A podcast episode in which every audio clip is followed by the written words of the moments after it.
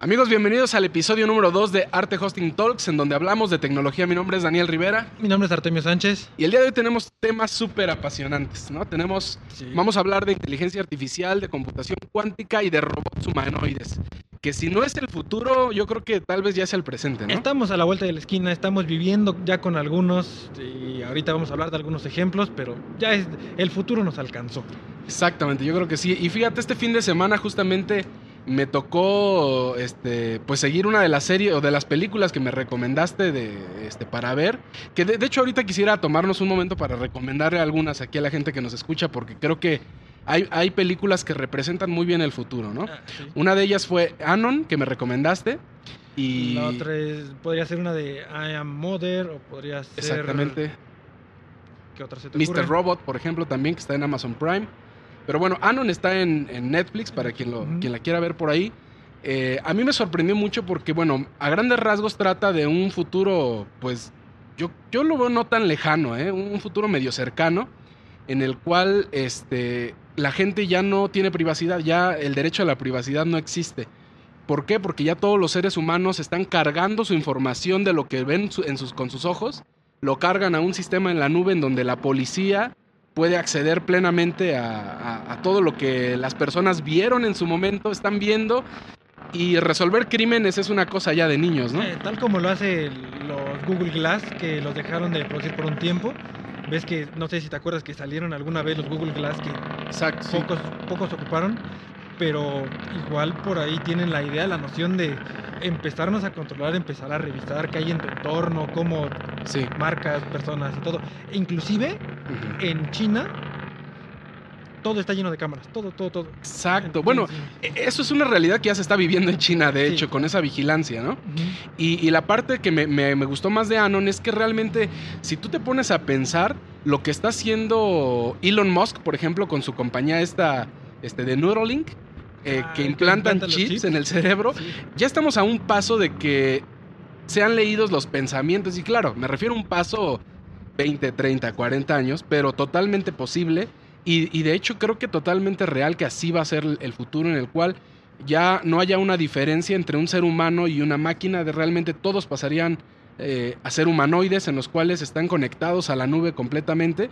Y no sé si algunos de los que nos escuchan piensan que estamos hablando de ciencia ficción, pero No, esto es más real, hace ¿no? Años, hace décadas, ya hay eh, como los Simpsons, ¿no? Que te van diciendo, ah, esto va a pasar, ya, ya se van proyectando sus propios futuros. Y cuando llegas al- a la época actual dices, ah, esto en algún momento salió. Y hay inclusive, aún alguna vez hace 100, bueno, no cientos de años, hace decenas de años.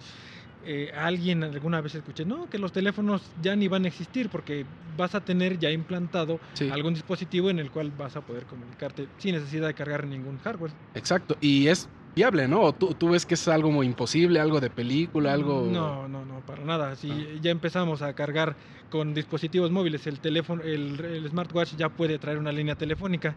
Sí. Pasamos de la línea análoga a la línea digital, pasamos al celular, pasamos a los smartwatch y poco a poco vamos miniaturizando todo. Y de hecho, como lo platicábamos en la mañana, la parte de ciencia ficción, ¿verdad? Entre comillas, eh, realmente tiene mucho de ciencia. O sea, la- las películas, si nos damos cuenta, desde la década de los 70s, 80s, han marcado una tendencia muy clara sobre a dónde se va moviendo la tecnología, ¿no?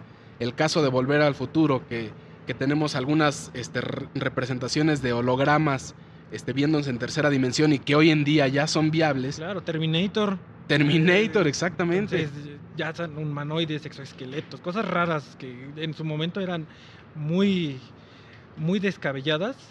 Y ahora tenemos cosas también como eh, los perros que ya eh, diseñaron, perros eh, mecánicos que ya están puestos a prueba o están poniéndose a prueba para poder rescatar personas, para poder Exacto. explorar el espacio, los planetas. Pues, todo eso Ahora, el tema, el tema principal aquí yo creo que es una preocupación que tiene la gente, o, o mínimo una inquietud, es, en algún momento la inteligencia artificial nos va a llegar a rebasar como humanidad, va a llegar, como en las películas, a rebelarse contra la humanidad. Dame, dame tu respuesta rápida, ¿tú qué crees? mi respuesta rápida es sí, porque pueden, porque van a poder. Sí. Ya, nada más. Sí, exacto. Es que mucha- muchas personas piensan, ¿no? Eh, que justamente el tener una inteligencia artificial con reglas, porque muchos está incluso legislando en algunos, en algunos países, sobre todo Estados Unidos, eh, se está legislando mucho sobre cómo regular la inteligencia artificial y cómo ponerle reglas a los algoritmos, a las redes neuronales, para que realmente nunca sobrepase, ¿no? Pero es tanto como ponerle unos flotadores a una ballena, ¿no? es una comparación muy, muy acertada, muy tonta, pero extremadamente acertada. Porque una inteligencia artificial. La regla que le pongas la va a violentar cuando sea el momento. Sí, claro. Por los mismos parámetros que el desarrollador, los programadores digan, de aquí no te pases porque debes de hacer ciertos, ciertas cosas, ese mismo parámetro es el que los va a orillar a violentar esa misma regla. Exacto, y es que a veces, por ejemplo, en cuestión de inteligencia artificial, todo lo que estamos viviendo actualmente, que son eh, aparatos inteligentes y el Internet de las Cosas y toda esta tendencia tecnológica que se va hacia, hacia la nube precisamente, yo creo que tiene eh, justamente un pequeño toque de engaño a las personas porque muchos eh, hacen pasar como inteligencia artificial cosas que realmente no son inteligencia artificial. Tú como desarrollador lo sabes muy bien, que realmente puedes tener un sistema que parece inteligente, pero realmente está limitado al algoritmo que programaste. ¿no? Exactamente. Eh, para la gente que no entiende muy bien lo que es la inteligencia artificial, porque es un tema además abstracto y no, no, no es tan fácilmente eh, comprensible, justamente la inteligencia artificial brinca en un punto en donde el desarrollador, esto no es, esto no es inteligencia artificial, el desarrollador programa algo y el programa lo ejecuta. Hasta ahí se acaba. La inteligencia artificial va más allá. El desarrollador programa un código y la inteligencia artificial es capaz de reprogramarse, aprender y ejecutar resultados diferentes con información nueva. La analiza y la ejecuta. Ahí entra otra de nuestras series, que hasta va a aparecer una recomendación de series, una serie que se llama Mejores que nosotros. Okay. Esta serie trata de... Esa no la he visto. ¿No la has visto? Ah, está... Esa va... Si Anon te sorprendió por, por todo lo que tiene, eh, Mejores que nosotros no tiene la misma cantidad de, de, innovación al, al, nivel de, de, Anon. Pero lo que tiene esta serie es que una empresa desarrolla un robot que ya son asistentes, ya son este, amas de casa, ya son empleados. Y entonces uno de los eh, de las preocupaciones, una de las directrices que tuvo el, robot eh, estelar de, de, la película, el, personaje principal, es preservar la vida de la familia o mantener a la familia unida de, sus propietarios. Y en el trayecto, ese mismo robot tenía nada más, por poner un ejemplo, 10 órdenes protege, cuida, alimenta, etcétera, etcétera. Y ya en el proceso a media, a media serie, o a los tres capítulos, te vas dando cuenta que esa inteligencia artificial ya va aprendiendo de tal manera que eh, una de sus reglas era no mates a ningún ser humano. Pero, como lo comentábamos en un Sin hacer spoiler, ¿eh? Sin hacer spoiler. en algún momento tiene que defender a su familia. Claro, y, se encuentra en un predicamento ahí. La única manera es hacer, eh, cometer un asesinato. Entonces ahí se va, se va llevando toda la historia, pero es eh, justamente esta parte, ¿no? De que los programas para una cosa y lo va a hacer rompiendo todas las reglas que sean necesarias para preservar su directriz principal. Exacto. Entonces, sí, exacto. Por ejemplo, eh, el temor aquí es, si tú haces una inteligencia artificial y le pones ciertas reglas en donde jamás eh, mates a un ser humano, eh, preserva el, medio ambiente, ¿no? y, reglas que, suenan muy éticas para nosotros, puede llegar un momento en el que nosotros mismos nos convertamos en una amenaza para la inteligencia artificial y pues bueno, con tal de no aniquilar a toda la humanidad, tenga que deshacerse de algunos cuantos. Es totalmente posible, ¿no? Sí, claro, y, y ahí te va otro ejemplo. Está una caricatura, una película en caricatura que es este Grandes Héroes. No sé si la viste del, momento como Michelin, así que es como un doctor. Este, ¿Alguien de ustedes la vio? La de, Yo creo que nadie. Sí, ya ves, hay alguien. Entonces, sí, eh, les explican la inteligencia artificial a los niños de, cómo un robot puede ir aprendiendo a cuidar a su... bueno, este, en este caso era un doctor, ¿no? El robot, pero entonces van aprendiendo. Entonces, si te das cuenta, cuando cuando van saliendo películas o van saliendo, eh, te están bombardeando de muchas, de muchas innovaciones, en algún punto no muy lejano, ya eso que te parecía eh, inalcanzable. Sí, ficción totalmente. Ficción, exacto. Te va alcanzando, te va alcanzando. Y yo siento que ya estamos prácticamente en ese punto en el que dentro de unos pocos años, pocos, 10, 20 años tal vez, ya vamos a tener algo algo así muy funcional dentro de nuestra vida cotidiana. Y es que es un hecho, o sea, por ejemplo, en el caso de, de aparatos o sistemas que ya funcionan hoy con inteligencia artificial, uno de los ejemplos más claros que tenemos es la conducción autónoma. Eh, Tesla va pues a la cabeza de todas las demás empresas, pero Volkswagen, Volvo, Mercedes-Benz y todas las demás marcas empiezan a, a generar sus esfuerzos para, para lograr tener una conducción autónoma. Aquí lo interesante es que pues bueno, están dotando los carros de, de múltiples sensores, les enseñan a tomar árboles de decisión para que puedan, este, pues sí, decidir exactamente qué hacer, cómo moverse, dónde dar vuelta. Eh, incluso tienen algún aprendizaje para identificar eh, si hay topes en algún lugar, como el caso del Tesla. Sabe dónde hay, su suspensión de aire se levanta. Todo eso está perfecto como inteligencia artificial, pero algo muy interesante que me tocó leer es justamente un esfuerzo para evitar que la inteligencia artificial se apodere de la humanidad. Ese esfuerzo lo está haciendo el MIT, ¿no? el Instituto Tecnológico de, Massachusetts, en el cual está, eh, e, ellos crearon una herramienta en línea que se llama Moral Machine, que cualquiera de nuestros amigos lo pueden ver en línea. Eh, me parece que es moralmachine.mit.edu, en donde te ponen ejercicios de moral para un robot o ejercicios de moral para una inteligencia artificial que ya de por sí son difíciles para un ser humano. ¿Te, atreves a que te ponga uno? Sí, sí, sí, sí. ok, mira, uno de los más interesantes que le imagínate que vas en un carro, en una carretera de dos carriles únicamente. En el carril en el cual tú vas hay un obstáculo en el cual si chocas te va a matar. Eso es un hecho, ¿vale? El carro es autónomo, tú solamente vas pues como pasajero y la inteligencia artificial debe tomar la decisión si cambiarse de carril y salvar tu vida o mantenerse y morir.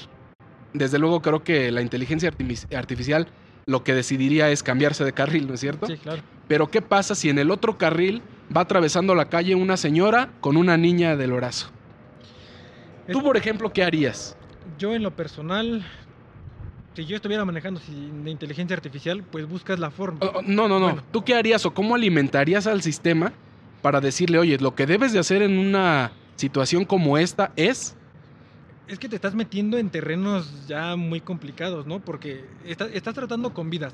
Al tratar con vidas, pensándolo de alguna forma eh, mercadológica, ¿qué vale más? ¿La vida del que te está pagando o la vida de los que están afuera? Esa es una forma muy capitalista de tomar una decisión, pero... Claro, es que así es como van a desarrollar y van a decir, a ver, ¿qué es lo que a mí me interesa como empresa que que, ¿cómo, ¿cómo se va a tomar mi reputación?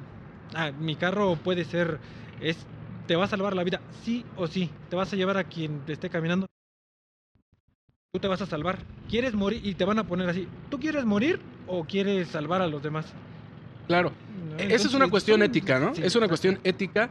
Y aquí lo sorprendente de, esta parte de, decisiones éticas para enseñarle a una inteligencia artificial es que incluso entre los seres humanos hay un debate, ¿no? Porque a lo mejor, si yo te la pongo un poco diferente y te dijera, ok, en el auto va un señor de 90 años y las personas que están atravesando la calle es una maestra con 10 niños del kinder, posiblemente, a pesar de pensar en quién pagó la solución, quién pagó el auto autónomo, tal vez la inteligencia artificial o tú, tratando de alimentar una inteligencia artificial, diría, ¿sabes qué? Yo creo que lo mejor no es eso yo creo que lo mejor es decidir por la oportunidad de vida por las personas o los niños que están ahí. Sacrificar lo menos posible por beneficiar a la mayor cantidad de, personas o acciones posibles, ¿no? Entonces, es que ese es un tema muy, muy complejo porque estás en vidas. Tienes, tienes ahí la, la, la ética y dices, bueno, ¿a quién voy a salvar? ¿Me salvo yo? ¿Salvo a los demás? Yo tengo más que dar que las otras personas que van. Es, es un tema completamente personal. Lo interesante aquí es que el MIT, por ejemplo, publicó sus resultados porque ellos lo que hacen es, es generar todo esto en línea y que la gente haga sus elecciones, ¿no? ¿Qué, le enseñaría a esa inteligencia artificial? Pero lo sorprendente es que ni siquiera entre seres humanos nos ponemos de acuerdo, ¿no? Ajá. Eh, incluso hay una diferencia abismal entre lo que dice alguien como mexicano a lo que dice alguien de Alemania y alguien de Francia. Ajá. Hay estadísticas, por ejemplo, que nos indican, eh, con esas estadísticas que, que publica el MIT, que la gente, por ejemplo, de Alemania Ajá. resulta ser como más moderada en ese sentido Sí. eh, versus la gente de Francia. La gente de Francia tiende a, hacer un análisis y decir, ok, pues más vale matar a tal o cual. Fíjate, Sí, sí, qué, sí. qué fuerte. Mientras la gente de Alemania es más eh, reservada en ese sentido y prefiere no tomar ninguna decisión. Eso es algo interesante. Que la, la, la votación más alta es prefiero no hacer nada. O que la inteligencia artificial no haga nada, dejando la decisión al destino. ¿no? Es decir, es interesante, eh, por lo menos, eh, entender cómo eh, entre seres humanos tenemos una diferenciación en la, la manera de pensar.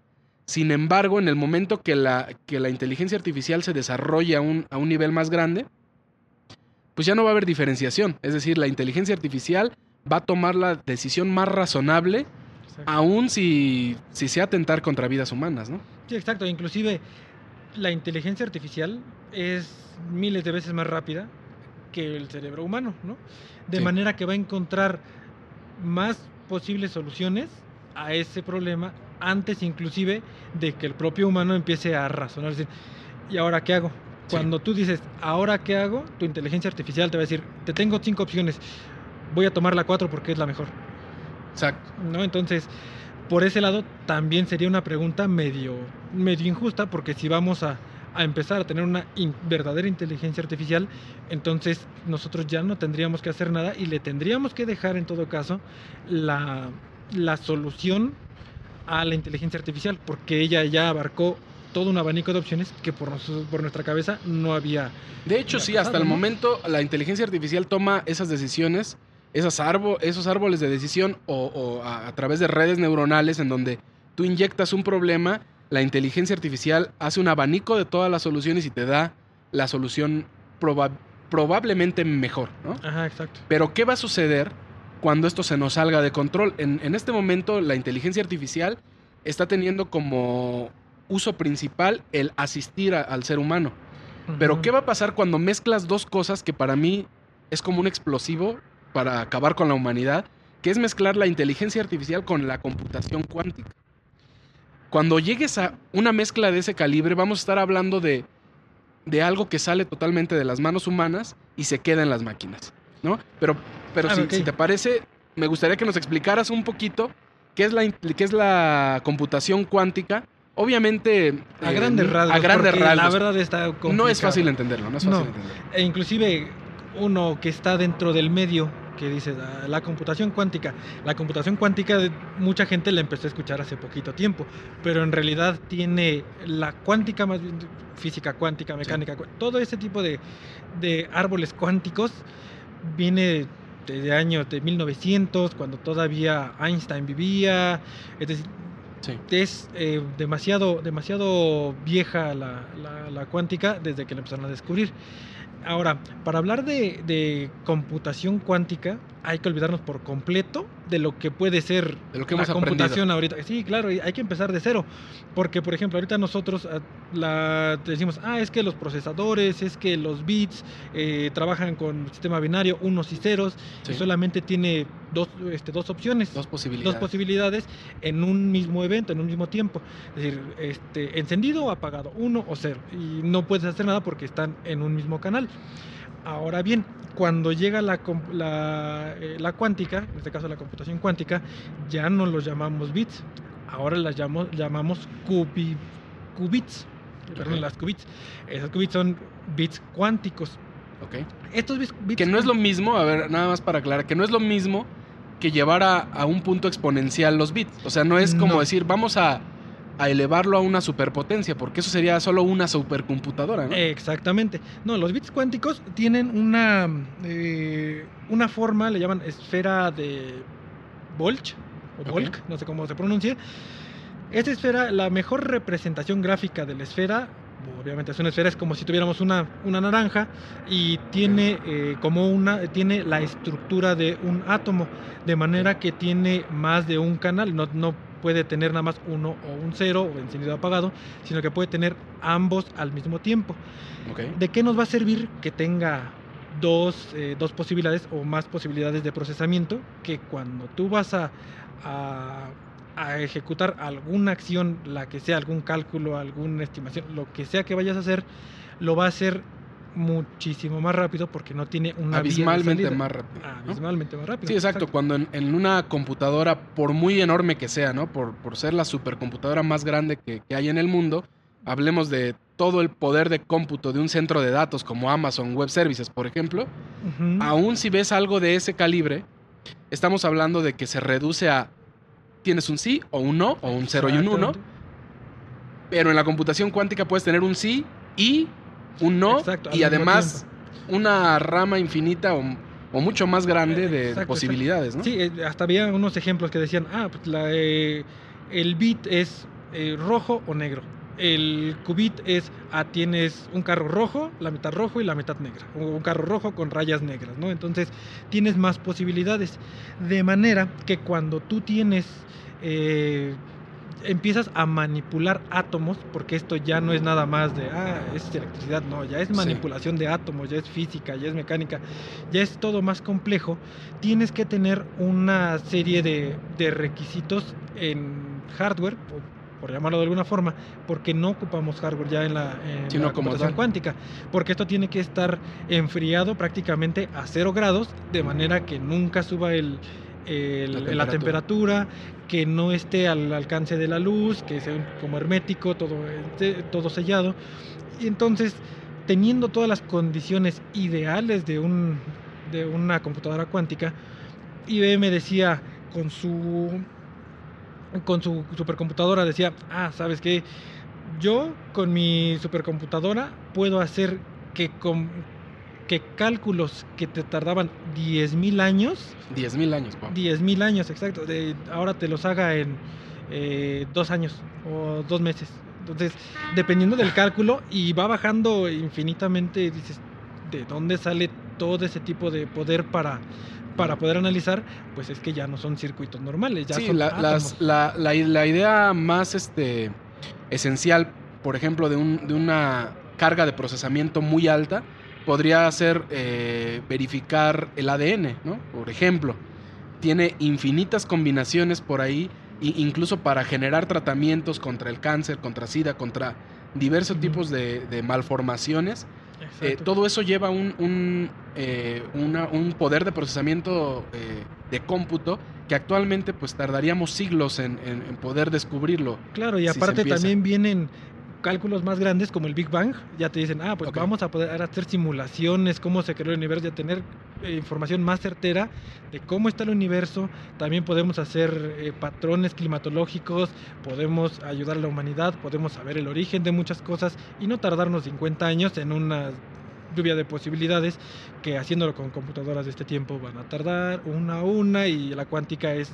Y ahora. ¿qué pasa cuando combinas la inteligencia artificial, la cual eh, requiere de redes neuronales, en los cuales tú le metes datos por un lado y el sistema te arroja otros datos y aprende, por ejemplo, un uso muy, muy interesante que se le da a, la inteligencia artificial es el análisis de radiografías, por ejemplo, de, de pulmones, en los cuales se le han cargado 30.000 radiografías con los diagnósticos médicos, de tal forma que tiene tantos diagnósticos médicos y tantas formaciones en la radiografía de los pulmones, que ahora esa inteligencia artificial es capaz de identificar justamente un tumor, un, un- un daño pulmonar o cualquier otro problema este, de salud, solamente con ingresarle una radiografía y en ocasiones suele ser más certero que la opinión médica, o sea, en ocasiones detecta cosas que incluso los médicos ya no, ya no detectan, pero eso es hoy. Es decir, ¿qué pasa cuando mezclas eso con computación cuántica? Cuando llegue el momento, porque va a llegar. Ah, sí, claro, va a llegar, pero es que ¿qué va a pasar? Vamos a tener exactitud plena en lo que vamos, en lo que estamos consultando. ¿Por qué? Porque inclusive la, computación cuántica, eh, hay ahí por ahí un- un, eh, una anécdota en la cual, eh, te digo, de los años 1905, 1900 y tantos, en algún momento, cuando estaba la teoría de la relatividad con, con Einstein, le dijeron, ¿sabes qué? Un objeto puede estar en dos, dos ubicaciones diferentes al mismo tiempo. Y Einstein dijo, ¿cómo? Imposible. Eso es imposible. No es como algo físico puede estar eh, separándose y después volviéndose a juntar. Y de ahí salieron algunas otras, unos experimentos que son bastante, bastante conocidos, que es por ejemplo el de el de lanzar unas pelotas o una pelota de béisbol a través de una pantalla con dos agujeros. Claro. Entonces, viéndola a simple vista, marcando dónde debería de caer, con, siempre caen en el mismo lugar, siempre caen en el mismo lugar, pero si ya nos vamos a, con un análisis más específico, viendo electrones, viendo ya todo de manera molecular, nos vamos a dar cuenta que hasta ahora, y esto es completamente real, que ni siquiera los científicos de esta, de esta época lo han podido explicar, Explicar. cómo es posible que cuando lanzas una bola a cierta velocidad, pasando por, un, por, el, por el orificio izquierdo de, de- de una cancha de tenis, la bola tiende a separarse. Sus moléculas se separan de tal manera que parece que hay dos de la misma forma, del mismo elemento, dos objetos diferentes, separándose así por completo y después se vuelven a unir. es cuando agarras a esta parte del observador, ¿no? Que, cuando ah, eh, si no lo mides no pasa, ¿no? Pero si, si pones un dispositivo para medirlo, sucede. Sí, exacto. Entonces, eso es algo justamente que va muy, eh, con mucha tendencia hacia el cómputo cuántico y definitivamente, pues bueno, eh, explorar un poco de posibilidades eh, mezclando cómputo cuántico y inteligencia artificial, para mí la verdad es que suena riesgoso. Yo creo que eh, es algo que se nos puede salir de control por completo. No puedes encadenar este, una inteligencia que ya nos va a rebasar, ¿no? Porque nosotros reque- requerimos para llegar a, a los avances tecnológicos de hoy en día, requerimos de años, siglos de evolución y que nuestro cerebro se fuera haciendo más grande para poder entender más cosas y comprender más y adquirir más conocimiento. Pero si de pronto con un chasquido tú le das a esa inteligencia artificial eh, cómputo ilimitado, pues sencillamente No, ¿quién- imagínate. tú la podrías detener. Ya no hay un ser humano No que... hay manera, que no hay manera, detener. porque nuestro IQ llega hasta ciento y tantos, ¿no? Este, 160 ya por mucho. Ajá, exacto. Tenemos un IQ máximo, pero cuando tú comparas algo físico, algo, algo mm, vivo, algo- cuando comparas algo vivo, pues ya podrías decir, bueno, es que en algún punto ese, esa cosa viva va a llegar a su límite, va a llegar y se va a cansar, se va a degradar, no tiene la misma resistencia que algo mecánico. Entonces, en algún punto ya las máquinas van a decir, bueno, ya aprendí otra cosa, ya aprendí algo más de ti, ya aprendí algo más de ti, y con esas pequeñas cosas de ya aprendí algo más de ti, se van a ir despegando de nuestra inteligencia, de tal manera Sí. que en algún punto Exacto. nos controlen. Y más bien no es que nos controlen, sino que van a hacer cosas que en teoría están bien, pero el ser humano Sí. no las va a ver bien porque va a es que van a, van a carecer de sensibilidad y de moralidad. Ese es el problema, ¿no? Porque esas decisiones que toman eh, este tipo de inteligencias re- realmente van a ser correctas, ¿no? Desde el punto de vista de, de inteligencia y de qué es lo que me da un menor impacto o un mayor impacto. eh, el ejemplo que, que hablábamos ahorita de, de que el auto va a tener que decidir en algún momento si mata a sus tripulantes o si mata a unas personas que va a atropellar, Ajá. desde el punto de vista de un ser humano, y lo platicábamos hace rato, creo que un- un- una persona al volante no piensa en ninguna de las dos decisiones. Creo que una persona al volante trata de hacer el menor daño posible, ¿no? Tú dices, ¿sabes qué? Me voy a desviar de manera que ni yo me muera, ni a ver si mato a una de las 10 personas que van caminando, pero no a todas, ¿no? Sí, sí, sí. tratas de hacer el menor daño posible. En ese, en ese sentido, eh, hay, un, hay un camino de riesgo o una etapa de riesgo en la inteligencia artificial y es justamente esta, porque es la etapa más temprana del riesgo. Actualmente la inteligencia artificial no está para nada desarrollada, se está empezando a desarrollar, está teniendo sus primeros pasos. Sí, claro, Sin y que embargo, te, le te van espiando con sus dispositivos inteligentes, que son preprogramados, pero no son inteligentes todavía. ¿no? Ahorita Pod- quien lo hace es China, ¿no? Bueno, Lo, lo- lo hizo con, con, sí, con inteligencia artificial, por ejemplo, con sus smart cities, que ahora Ajá. ya tienen cámaras, pero hasta en la regadera, sí. espiando a todos sus eh, habitantes y manejando su sistema de puntos en donde si ya eh, tienes menos puntaje, pues sencillamente empiezas a, a, generar una reputación negativa y te puede costar que ya no puedas volar en avión, te puede costar que ya no tengas acceso a servicios del Estado o, o algunas otras cosas que te puede ir retirando el gobierno chino. Eso es algo muy real y es de hoy en día, pero eh, este es otra, eso es otro tema, porque sí. ahí, ahí ya hablamos de la tecnología en manos equivocadas, ¿no? Que es sí. un riesgo igual o mayor, ¿no? En manos de un dictador o de, o de alguien que parece no ser dictador, pero que con tanto poder en sus manos tiene, tiene esa capacidad, ¿no? Como, como es el caso de China, que ya es... Ya, ya es una realidad, o sea, lo están viviendo y poco a poco los chinos son, son los primeros que inventan cosas, inventan primero basura y después ven quién lo consume y con base a eso pues ya van a ir viendo qué, qué más ir implementando, porque al final de cuentas todo va de acuerdo a cómo nos vayan estudiando. Si sí. ven que algo no funciona, dicen, no, por aquí no le sigo, no es algo que le interese a la humanidad. Pero mientras sea más tecnológico y que puedan tener más automatización de todo. Eso que acabas de decir es muy cierto porque, por ejemplo, el, el objetivo de lanzar sus smart cities para espiar a la ciudadanía no era espiarla por espiarla, ¿no? El objetivo era mantener la seguridad al máximo, en donde si tú cometes un delito en China, tenlo por seguro que una cámara te vio y tenlo por seguro que te van a atrapar en menos de dos o tres horas. ¿Te acuerdas de la película de Enemigo Público? Exacto. Eh, igualito. Es un ejemplo. sí. Oye, hay que hacer un episodio para recomendar algunas series y hablar de algunas porque creo que... Sí, hay varias, ¿eh? La mayoría habla, habla cosas interesantes sobre la realidad actual y también sobre la, la realidad futura. Aún ¿no? cuando ya tienen muchos años de, de sí. antigüedad, ¿eh? Sí, sí, me agrada. Visionarios, totalmente. Igual que los Simpsons. sí, no, bueno, ellos, ellos sí son masones o no sé qué sea. Sí, sí, sí. Perfecto, pues bueno, se quedaron igual, como siempre, otros temas ahí en la, en la, en la mesa. Si pudiéramos recomendar algo de lo que hablamos, si, si a ustedes les gusta el tema de inteligencia artificial, de robots, de humanoides y demás, eh, yo tengo por aquí unas recomendaciones, que por ejemplo la película Anon, súper recomendada. Y, y, la otra recomendación que te hice que también es buenísima, que es Electric Dreams, que está en ah, Amazon. Sí.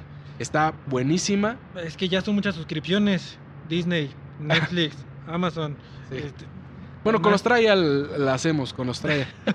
pues sí. Agarren sus 30 días gratis y también vean Lucy, que se encuentra en Netflix, por ejemplo, que es un ejemplo muy, muy, muy claro de qué pasaría cuando, eh, si una persona, bueno, adquiere una, un conocimiento eh, mayor que ahí es polémico, ¿no? Porque usamos el 10% del cerebro, usamos el 100 o cuánto usamos. Es no, polémico, entremos, no... no entremos en esa polémica, pero imagínense que esa fuera una inteligencia artificial con la capacidad de realizar todos los cálculos y las incógnitas del mundo y del universo y hacer todos los cálculos y concentrarlo en, en un dispositivo, no sé, en un megadisco duro que tuviera toda la información de conocimiento del universo. Te vuelves loco. Sí, totalmente. Es, es imposible tener para un ser humano tener tanta información en un solo lugar. Es, es demasiado. Perfecto. No pues ya se nos está acabando el tiempo. Igual queremos agradecerles por estar con nosotros otra vez en este segundo episodio de segundo. Arte Hosting Talks, donde hablamos de tecnología. Gracias, Artemio. Gracias, Daniel. Nos escuchamos la próxima semana. Hasta luego. Hasta luego.